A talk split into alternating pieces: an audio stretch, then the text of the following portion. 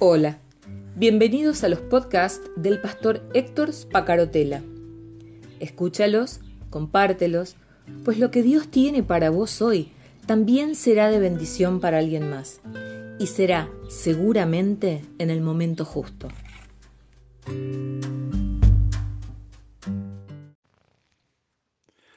Y allí estaban Pedro y Juan en la puerta del templo a las 3 de la tarde, la hora novena, la hora de la oración. Ayer comenzamos a leer este pasaje que está en el capítulo 3, versículo 1 al versículo 10. Este pasaje que termina generándoles un verdadero problema a Pedro y a Juan, que terminan siendo arrestados y amenazados. Y, quiero detenerme en otro punto del pasaje hoy. ¿Te acordás cómo venía la mano? Eh, hay una persona discapacitada que era eh, inválido de nacimiento y todos los días era llevado por su familia o por su gente conocida a la puerta del templo para que pidiese limosna, para que de esas monedillas que le dieran a eh, las personas pudiera mm, encontrar algo de alimento para comprar algo de alimento para sobrellevar el día. No podía aspirar más que a eso.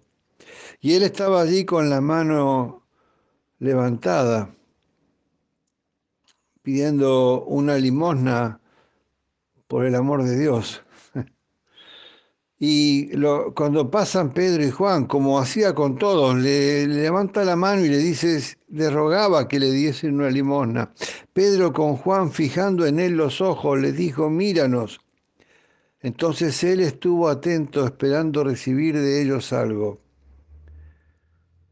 Y Pedro dijo algo que me parece que es fundacional y en lo que te pido que puedas reflexionar en el día de hoy, igual que yo estoy reflexionando desde ayer. Mas Pedro dijo, no tengo plata ni oro, pero lo que tengo te doy. ¿Qué le dio? ¿Qué es lo que tenía? ¿Tenía autoridad para ponerlo de pie? ¿Tenía eh, autoridad dada por el Espíritu Santo para que él pudiera ejercer milagros. Tenía don de sanidad, como muchos pretenden tener. Yo tengo don de sanidad. Tenía algo especial que la gente común no tiene.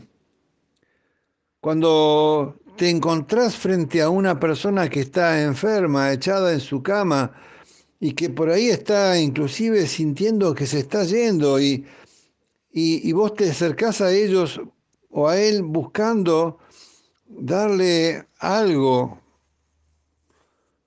y sintiendo que el cáncer ya se comió sus intestinos o que el cáncer ya está ocupando tanto de su cerebro que no hay cómo eh, extirparlo y que, esa, que ese problema que tiene no tiene revuelta atrás y que, o que la, la, diabetes ya se comió el nervio óptico y ya no pueden ver, están ciegos y están allí frente a tus ojos, frente a, a, vos.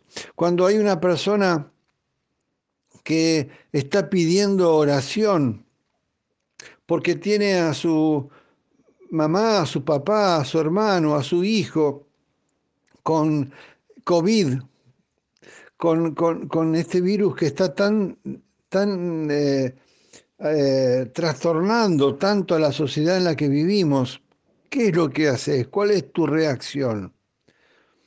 Le decís, mira, yo voy a orar por vos, eh, voy a orar por tu necesidad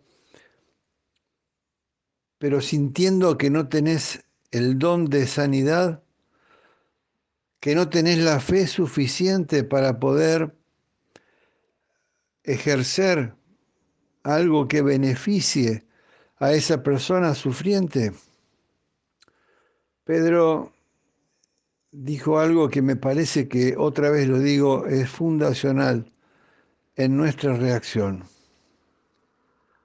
No tengo plata ni oro, pero lo que tengo te doy. ¿Qué tenía? ¿Qué tenía Pedro? ¿Qué tenía Pedro que no tenías vos ni tengo yo? ¿Qué es lo que tenía? Pedro le dice, en el nombre de Jesús de Nazaret, en el nombre de Jesucristo. Es importante esto que estoy diciendo. En el nombre de Jesucristo de Nazaret, levántate y anda. En este primer milagro que Hechos de los Apóstoles registra y que fue realizado por, por los apóstoles, por discípulos directos de Jesús, creo que podemos encontrar la clave para el ejercicio por parte de todos los creyentes para el ejercicio de parte tuya y de parte mía en este tiempo de enfermedad, en este tiempo de pandemia, en este tiempo de sufrimiento, en este tiempo en el que todos tenemos los ojos puestos en los números de las personas contagiadas o, muertas o, en terapia intensiva, pero que también hay otras enfermedades que están afectando a la gente igual que las afectaban antes. En este tiempo estamos encontrando aquí la clave de la forma en que tenemos que orar. Pedro emplea el nombre completo del título de ese Señor a quien estamos siguiendo. Pedro dice, en el nombre de Jesucristo de Nazaret, de Nazaret. Jesucristo significa Mesías. El nombre Jesús o Josué o Yeshua era un nombre común entre los judíos y continúa haciéndolo en muchas culturas. Yo conozco mucha gente que se llama Jesús igual que eh, aquel Jesús del siglo I. Pero la declaración del nombre y título completo, una práctica que uno puede rescatar en el libro de Hechos de los Apóstoles, parece ser una lección buena y objetiva para nosotros. Jesús decía, leíamos ayer en Juan 16, pidan en mi nombre. ¿Y cuál es su nombre? ¿Cuál es el nombre de, en nombre de quién tenemos que pedir? Hagamos así cuando reclamemos autoridad sobre las enfermedades, sobre, sobre los demonios. No tenemos autoridad nosotros, nadie tiene autoridad. Los brujos creen que tienen autoridad y hay determinadas personas que se atribuyen autoridad no tenemos autoridad. La autoridad la da el nombre completo de el Mesías, Jesucristo de Nazaret. En nuestra confesión de fe o proclamación de poder, confesemos su deidad y su señorío como el Cristo, como el Mesías. Usemos su nombre precioso como Jesús, que significa Salvador. Clamemos a Él como Señor Jesús o Jesucristo o Jesucristo de Nazaret, sin que en este punto haya de establecer uno un principio legal o ritual. Hagámoslos conscientes de que toda autoridad la estamos haciendo ejercer en y centrando y sentando en la autoridad que Él tiene y no en la nuestra. Creo que es sabio recordar que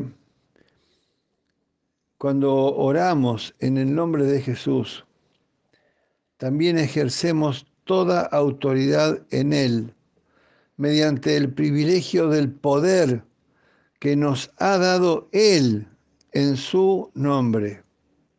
Yo ya no tengo tiempo hoy, pero busca Mateo 28, 18. Marcos 16, 12, Juan 14, 13 y 14.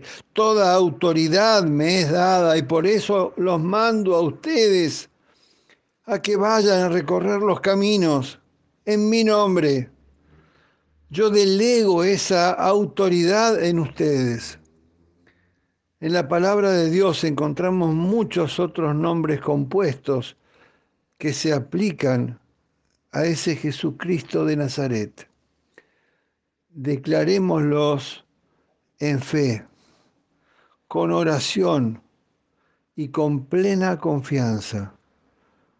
No fe en nosotros ni en nuestra autoridad, sino fe en ese Cristo, en ese Mesías de Nazaret, en ese que aquel que fue único entre los hombres, en aquel que es Dios y es hombre como nosotros, en aquel que conoce el sufrimiento y que tiene autoridad sobre el dolor, sobre la enfermedad y sobre la muerte.